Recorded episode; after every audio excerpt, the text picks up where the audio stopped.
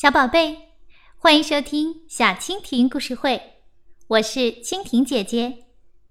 今天，蜻蜓姐姐给你们讲的故事叫《阿里巴巴和四十大盗》。在遥远的波斯国的乡下，住着兄弟两人，哥哥叫高希木，弟弟叫阿里巴巴。哥哥高希木家里非常有钱，他们夫妻俩都很贪财。弟弟阿里巴巴和妻子却只有一间破屋子，养着三头小毛驴，过着很穷的日子。但是两个人却很满足。有一天，阿里巴巴赶着三头小毛驴。去森林里砍柴，在回家的路上，他看到一大队人马正往这边奔来。阿里巴巴赶紧把小毛驴拴在树上，自己则爬上大树躲了起来。原来这一群人是一伙强盗，一共有四十个人。他们在山脚下停住了。芝麻，芝麻，开门吧！强盗头子对着一块大石头大喊。接下来，大石头移开了，出现了一个山洞。强盗们把抢来的东西送进了山洞，过了一会儿就出来了。强盗头子又大喊起来：“芝麻，芝麻，关门吧！”话音刚落，山洞的石头门又关上了。阿里巴巴把这些都看得很清楚。强盗们走后，他爬下树来，对着大石头大喊：“芝麻，芝麻，开门吧！”石头门果然就打开了。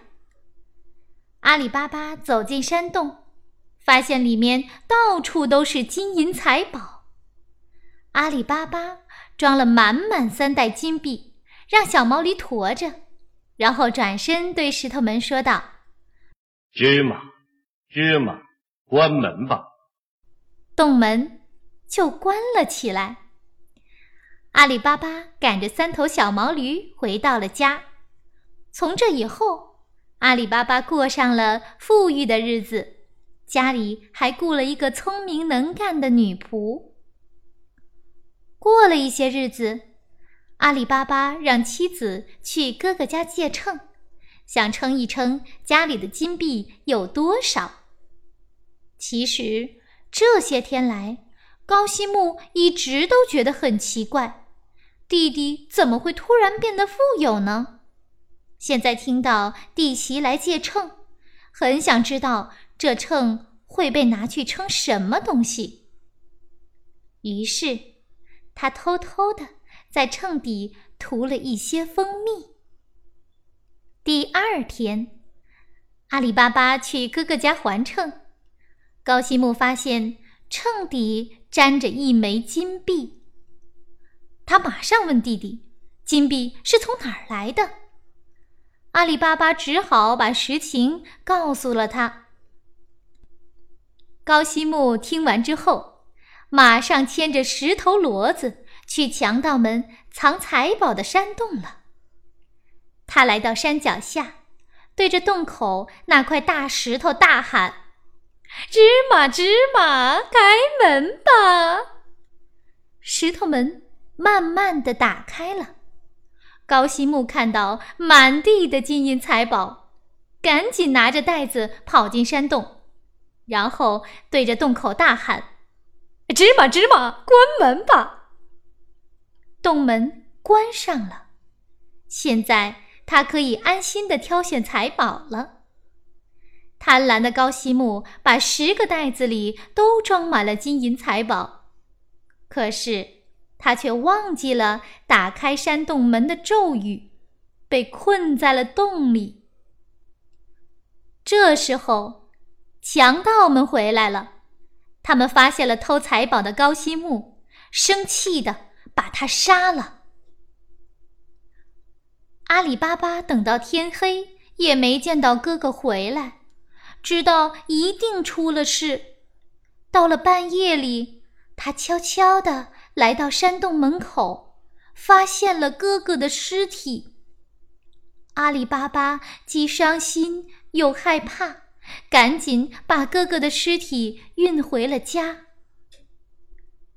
第二天，强盗们发现洞口的尸体不见了，就确定还有一个人知道山洞的秘密，必须得把这个人给除掉。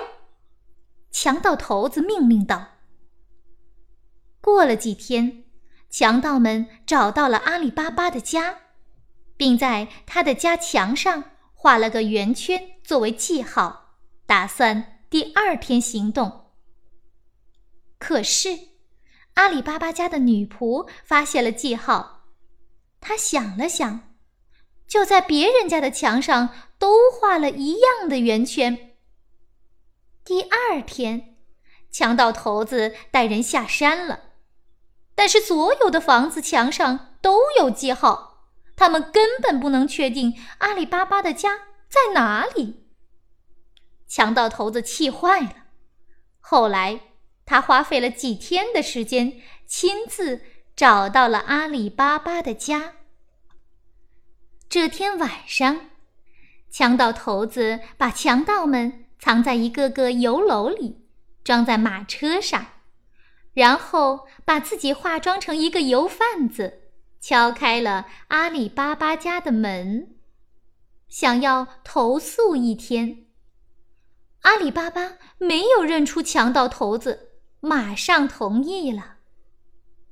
半夜里，阿里巴巴家的女仆去柴房里取油，听到油桶里有人在说话。